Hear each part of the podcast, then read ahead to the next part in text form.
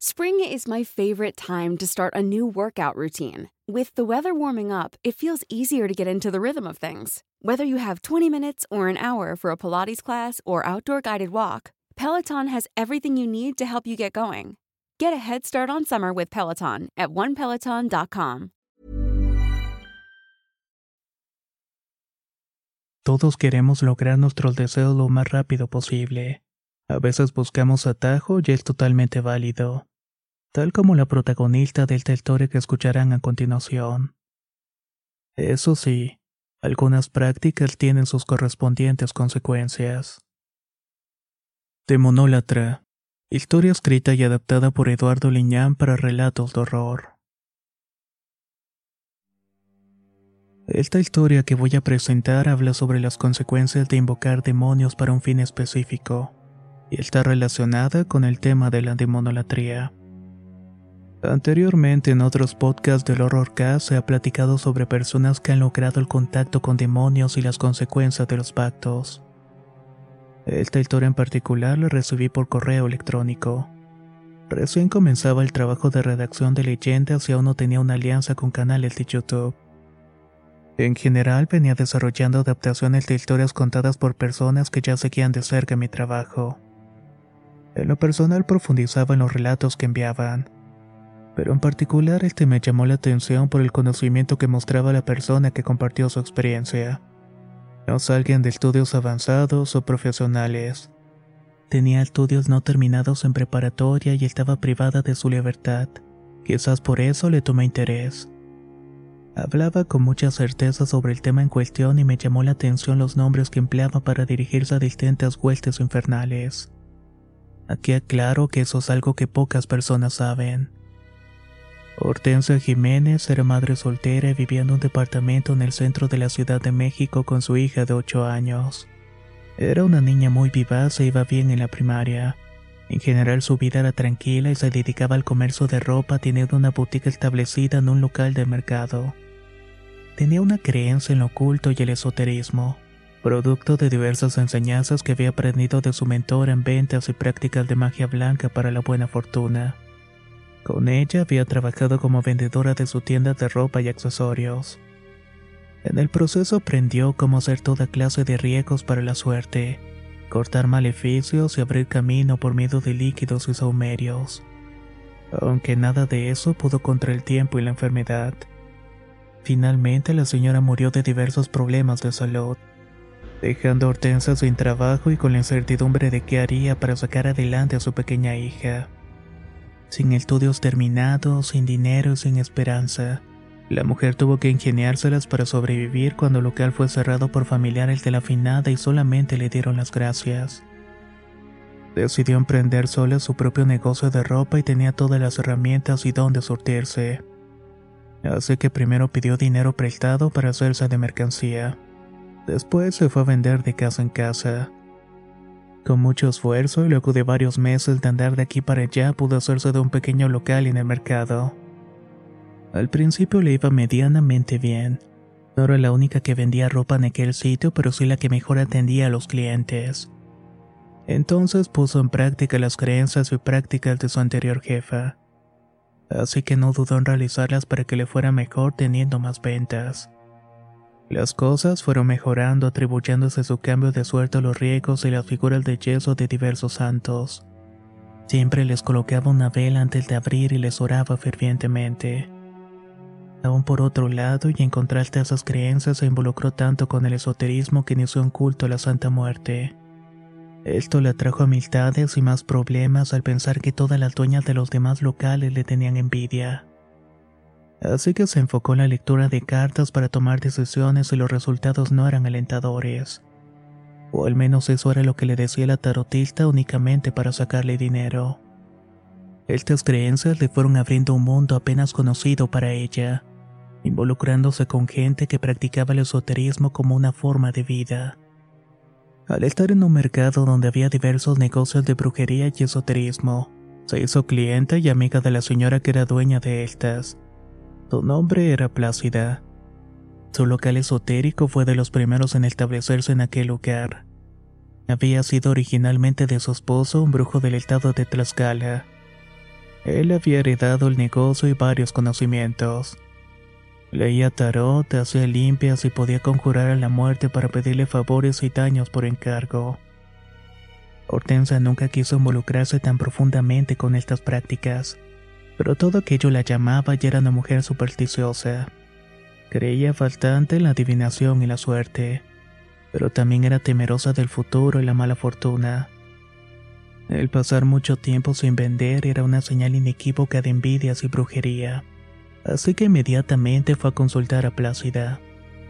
Esta mujer, aprovechando su necesidad apremiante, le deseó muchas cosas que realmente quería escuchar. Aunque realmente lo que quería era que comprara sus productos que vendía y que supuestamente funcionaban para quitarse la salación. Conforme pasaban los días, Hortensia se involucró muy profundamente en las costumbres de adivinación y tarotista. Sin darse cuenta, descuidó su trabajo por estar en el negocio esotérico. Su obsesión la llevó a aprender más sobre diversas brujerías y prácticas. Muchas de las clientas de Plácida le revelaban que eran buenas para esto o aquello. Pensaba que estar ahí era lo ideal para saber más cosas y no estaba equivocada. Su búsqueda de conocimiento le llevó a toparse con otras situaciones más siniestras. Una de tantas tardes después de cerrar la boutique, Hortensia pasó a ver a su amiga Yerbera. La mujer dijo que tenía una urgencia para irse por lo que le pidió que se quedara un rato en la tienda para entregar unos productos a unos clientes. No tuvo inconveniente, su hija estaba siendo cuidada por la vecina, así que decidió apoyar a su amiga en tanto hacía los pendientes quedando de volver para cerrar e irse juntas a cenar. Durante ese tiempo que estuvo en el local no dudó mirar toda suerte de cosas que había. Encantamientos, talismanes, líquidos para abrir caminos. Así como la bodega donde hacían brujerías se acomodaba la mercancía. Al profundizar en ese sitio se encontró con una pila de libros viejos que habían pertenecido al esposo. Él había levantado el negocio con ayuda de su mujer que a dicho de ella se dedicaba además a un culto muy raro donde idolatraban a los diablos y ángeles caídos. Algo que no llegó a comprender y no estaba interesada ni involucrada. Debido al destino que había tenido el señor diciendo que los diablos habían ido por él durante su velorio. De hecho había jurado en su lecho de muerte que también irían por Plácida. Ciertamente esos eventos la mortificaban y nunca quiso contárselo a Hortensia, la cual se quedó maravillada con la cantidad de libros que habían.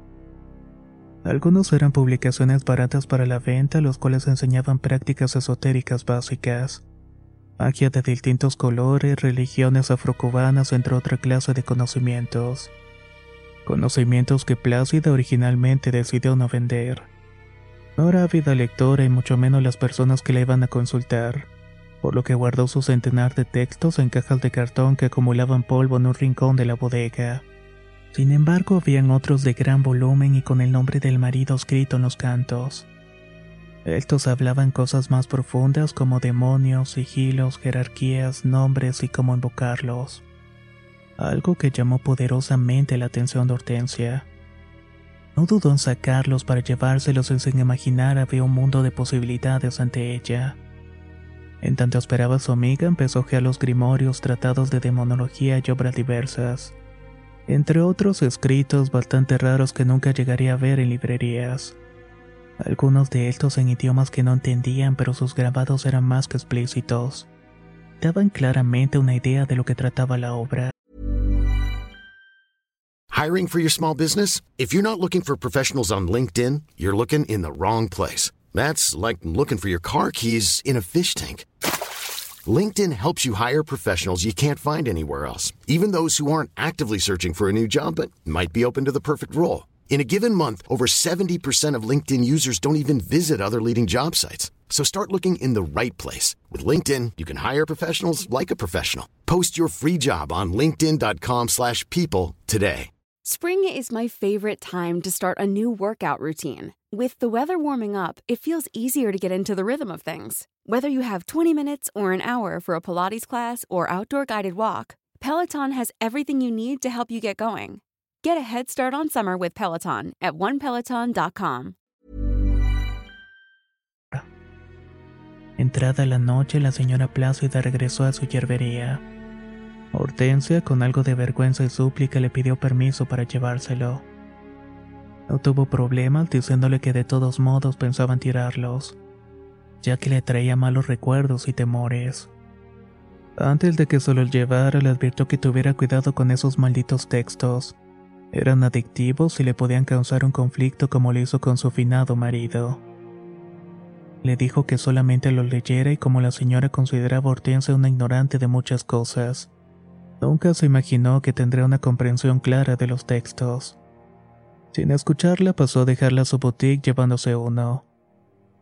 Estando en la cena todo el tiempo estuvo con mucha ansiedad. Quería llegar a leer la reimpresión de un grimorio que en su portada acertadamente decía el libro de la verdad. Al estar en la intimidad de su casa, después de atender a su hija, se encerró en su cuarto y comenzó la lectura de aquel enigmático escrito. Este era un auténtico manual para magos. Quedó maravillada con los ritos de preparación, identificación de espíritus, pactos con el demonio y conjuros, así como métodos para culminar con los deseos de cambio o sacrificios personales. Por alguna razón, cada que pasaba por las páginas del tratado entendía en detalle todo lo que tenía que hacer para llamar a uno de los tres principales demonios del infierno. Tanto fue el interés por descubrir todo lo que contenían los escritos, que empezó a estudiarlos y a entender de qué manera se podía comunicar con algún demonio o invocarlo. Quería hacerle preguntas y abrir caminos hacia la prosperidad, que era lo que finalmente buscaba Hortensia. Nunca imaginó que el andar por esos senderos de conocimiento también le abrirían puertas al más profundo de los infiernos. Para una persona común y relativamente con poca experiencia en la comprensión de muchas cosas, le resultó bastante fascinante y llamativo conocer un mundo oculto ante los ojos de las demás personas. En cierto sentido, le dio la confianza de sentirse especial y privilegiada de saber secretos por lo que no dudó en poner en práctica muchas de las enseñanzas que venían en esos tratados para poder obtener una mejor vida. Empezó con rituales pequeños de magia blanca y prácticas bastante simples, los cuales hicieron cambios notables en su diario. Su negocio comenzó a prosperar y de no tener muchos clientes en días, estos comenzaron a llegar. Las personas la trataban con respeto y en ciertos casos hacían su voluntad solamente compensarlo descubrió cómo enfocar la magia del pensamiento en la realización de diversas cosas, algo que nunca imaginó provocándole una efímera felicidad y confianza. Su mente y su vida cambiaron de manera radical. De ser una fiel devota de distintas divinidades y santos empezó a creer en sí misma, así como las enseñanzas de distintos maestros plasmados en los libros. Regaló sus figuras de yeso a limpiar su casa y su local de presencias religiosas enfocándose únicamente en cómo entender el sendero de la mano izquierda. Cierta noche decidió aumentar la apuesta utilizando el sigilo de Belcebú, pero al usar supuestas fórmulas mágicas para invitarlo abrió algo que dejó salir una entidad oscura. Usó el grimorio dentro de su tienda siguiendo las instrucciones al pie de la letra.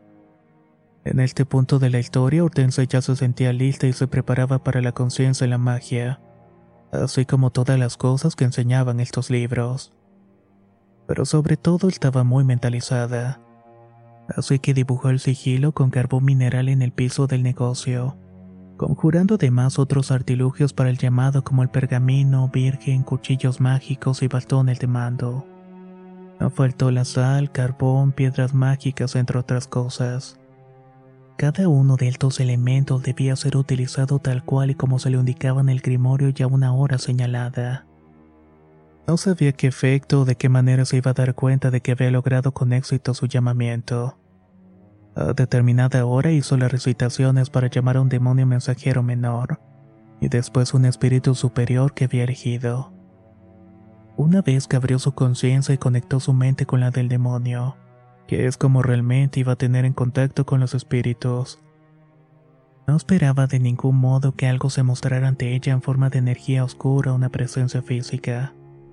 Estaba en el entendido y de acuerdo a los escritos que leyó con sumo cuidado que estos seres se manifiestan a través del pensamiento con ciertas señales. Solo pocas veces aparecen en forma física y lo común es que lo hagan a través de personas, a las cuales usan como vainas para poder caminar en estos planos. Lo que nunca se imaginó es que tendría éxito. Pero el demonio tomaría prestada la conciencia de su pequeña hija de ocho años. Después de terminar con la invocación y ungirse con aceite para cerrar el conjuro, retiró a su casa pensando de que había sido escuchada las peticiones que había hecho. Ella se imaginaba que llegaría el dinero a raudales, el éxito en el negocio y el amor también. Eso era algo que siempre deseó para no sentirse sola. Pero eso no fue de esa manera. Las cosas parecían seguir iguales en su diario. Solamente doña Plácida dejó de abrir su yerbería y su hija empezó a tener problemas de conducta en la escuela. A pesar de no ver resultados evidentes, quiso continuar haciendo el conjuro y pequeñas magias hasta que una tarde, después de muchos días de no verla, le avisaron que doña Plácida estaba muy mal por lo que la trasladaron a la casa. Al llegar estaban los familiares de la señora al pendiente de su muerte. Plácida estaba muy mal y su terrible aspecto revelaba que había enfermado de gravedad y no explicaban el por qué. Había pasado en corto tiempo y empeoró de diversos males. Estaba a punto de ser desahuciada. La mujer estaba en cama casi sin poder hablar, pero al ver a Hortensia hizo un esfuerzo por hacerlo. Le dijo que se acercara para decirle unas palabras casi en susurros. Te dije que tuvieras cuidado. Vino mi marido con el diablo por mí. Maldita seas, Hortensia. Dicho esto, se quitó de inmediato solamente para ver la mirada cargada de un odio profundo que Plácida le lanzó. No dijo nada más y salió muy nerviosa de la casa para salir a su tienda a revisar los libros. Quería saber qué era lo que había hecho mal. Esa noche le daba vueltas toda la situación y sabía que el demonio que había invocado se había manifestado, aunque todavía no podía sentir su presencia. Por alguna extraña razón no estaba resultando como esperaba. Después de la muerte de Plácida supo que algo había salido muy mal. Y para saber qué debía hacer sacó un pergamino sin usar y en la mesa de la cocina dibujó el sigilo del demonio patrón al que rendía culto. Belcebú. Fue tan fuerte la intención de recitar una y otra vez la palabra del grimorio de memoria que sintió nuevamente una especie de electricidad en el ambiente seguido de un viento frío e incómodo que reveló la presencia del espíritu negro. Hortensia preguntó muchas veces en su mente qué había hecho mal y finalmente dijo una palabra clave en esta historia. Manifiéstate. Te doy potestad para que te presentes. De inmediato dejó de sentir los cambios en el ambiente y se hizo un silencio. Pasaron unos minutos y al ver que no pasaba nada se levantó del asiento para tomar un poco de café y detrás de ella sintió una presencia. Escuchó una voz áspera que le preguntaba, Hortensia, ¿qué es lo que quieres? Al voltear con espanto vio a su pequeña hija parada en medio de la entrada de la cocina. Tenía un rostro pálido y unas ojeras negras que jamás le había visto. Su semblante así como el rostro eran de otra persona, de una que miraba con impaciencia y disgusto. Hortensia reveló que percibió como el tiempo se detenía y el terror se fue apoderando de ella. Ahí podía ver a la menor que era el mensajero de su demonio patrón. Como madre, al ver a su hija afectada por su locura y ambición fue una de las peores experiencias que pudo haber sufrido en todo este proceso. Después de escuchar, vio cómo se derrumbaba en el piso perdiendo la conciencia al mismo tiempo que una corriente helada las envolvió. Como pudo la levantó del suelo y se fue a refugiar a la casa de una vecina sin saber realmente qué estaba pasando. A la mañana siguiente estuvo todo el día metida en la lectura de los textos para intentar buscar una respuesta. Estaba hasta el cuello del miedo y dudas y pensaba en buscar ayuda, pero no sabía con quién y de qué manera hacerlo. Así que regresó a su casa con la esperanza de que lo de su hija fuera solamente un hecho aislado. Esa misma noche haría nuevamente un llamado, pero esta vez en su tienda para no exponer a nadie. Al regresar a buscar a su hija apenas entró en el departamento. La menor estaba viendo tranquilamente la televisión y la vecina estaba sentada en la mesa de la cocina con los brazos y cabeza sobre esta. Hortensia sintió con espanto al darse cuenta de que había perdido la vida. Estaba helada y con un rictus de muerte en su rostro que la obligó a preguntarse a su hija qué había pasado. Tan solo respondió que se puso así y pensó que solo estaba durmiendo. Tuvo un gran desconcierto al notar la frialdad y el gesto burlón que hizo la niña. Justo como la noche anterior cuando le había escuchado pronunciar aquellas palabras. Sin pensarlo, de inmediato salió del departamento y corrió a su casa a esconder a su hija. En su interior presentía que era responsable por aquella razón. Y cuando llegaron los policías, luego de denunciar los hechos, tuvo que acompañarlos. El proceso judicial que se desarrolló después de estos eventos terminaron con la culpabilidad de Hortensia. Fue trasladada a la penitenciaria de Santa Marta donde la encarcelaron por homicidio simple, purgando una condena de 10 largos años. Finalmente, al salir de la cárcel, se dio la tarea de buscar a su hija, la cual había desaparecido de la casa de los familiares que se habían hecho cargo de ella. Había huido a la frontera en donde supuestamente vivía y donde la fue a buscar. Nunca supe si logró encontrarla y qué destino tuvo. Su historia simplemente se trunca en el momento que sale de la prisión, dejándome así con muchas dudas o especulaciones. Lo cierto es que a partir de sus prácticas las cosas salieron mal y apuntaron a un camino oscuro. Todo por invocar a fuerzas que no pudo comprender ni dominar.